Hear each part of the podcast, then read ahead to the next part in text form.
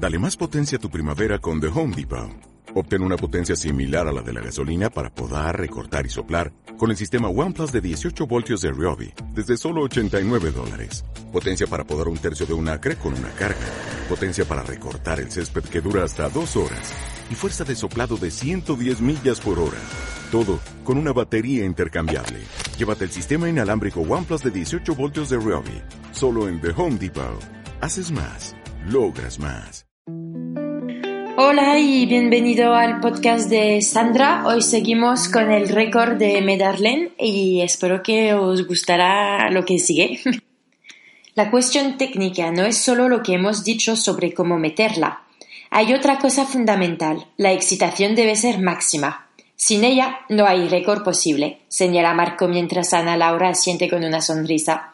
Lo ideal es comenzar a batir el récord cuando solo 70 o 80 segundos nos separan a los dos del orgasmo, porque es cuando más excitados estamos, cuando más mojado y lubricado está el coño de Ana Laura y más dura está mi polla.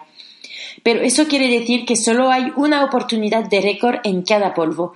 Es una dificultad añadida, porque hay que intentar alcanzar el orgasmo a la vez. Pero estamos habituados, nos entendemos bien y cuando nos vamos a correr estamos tan fuera de nosotros mismos que somos capaces de hacer cualquier esfuerzo por alcanzar el orgasmo. Alguna vez hemos creído que nos iba a dar un infarto y en lugar de parar hemos seguido con más fuerza, sería Ana Laura.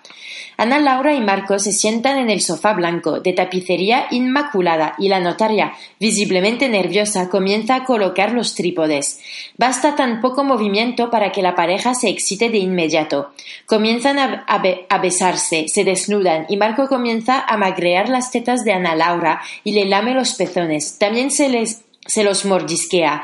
Ella, con la rodilla, trata de sentir si la polla de Marco está erecta.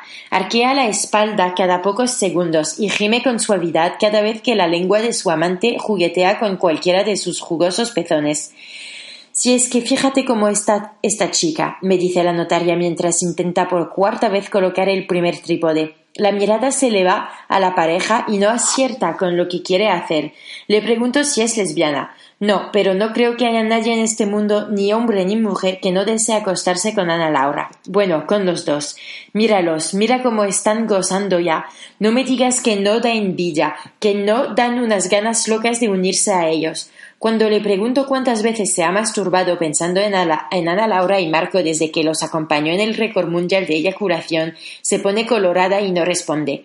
Finge concentrarse en el trípode, aunque acaba susurrando para sí. Muchas. Y cuando se da cuenta de que le la he escuchado y enarco una ceja, aclara con un hilo de voz casi imperceptible. A diario, varias veces, mínimo dos. Julia, la fotógrafa, al escucharla, me hace un gesto queriendo indicar que no le extraña. Ella misma parece decir su cara, desearía masturbarse ya mismo aunque lo que de verdad desea es hacer un trío con la pareja de amantes.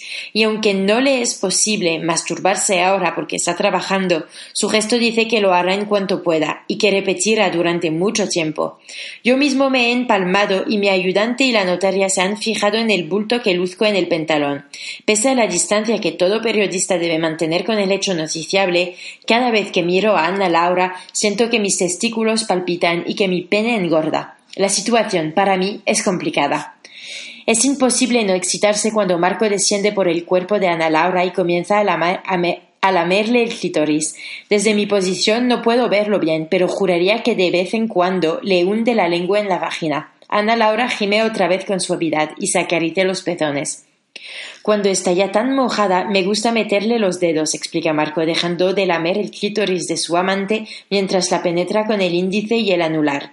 Es tan caliente y suave y está tan mojado que es una delicia acariciarlo por dentro.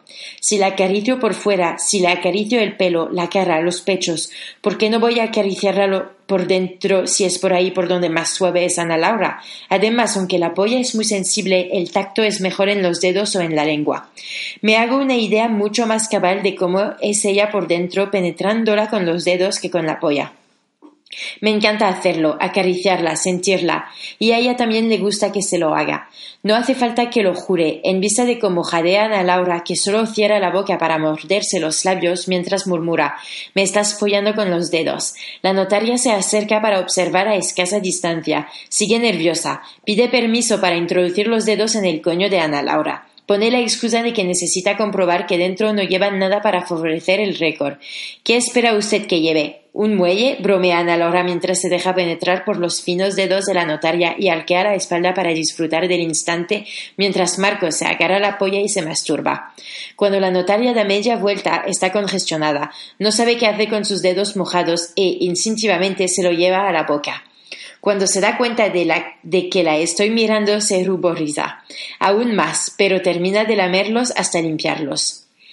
Marco vuelve a acercarse a Ana Laura, pero esta vez deja su coño en paz y sin medias le, le sepulta lentamente la polla entre las tetas. Ella lo ayuda sujetándoselas con las manos para crear un estrecho canal en que la carne dura de la polla y la blanda y suave de los pechos se unan. Marcos se masturba des despacio entre las mamas de su amante. Me gusta mucho hacerlo, admite, aunque como las tetas por sí solas no tienen lubricación, mi polla se desliza mejor cuando estamos tan cansados que sudamos, aunque lo mejor es utilizar algún tipo de crema o aceite para lubricar los pechos de Ana Laura.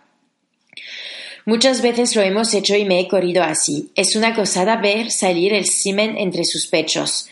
Lo malo de lubricar de modo artificial, interviene ella, es que luego las tetas se quedan con el sabor de lo que te hayas echado, y si vas a seguir follando hay que tenerlo en cuenta, porque los pezones pueden saber raro. Por eso el mejor lubricante que conozco es un buen aceite de oliva.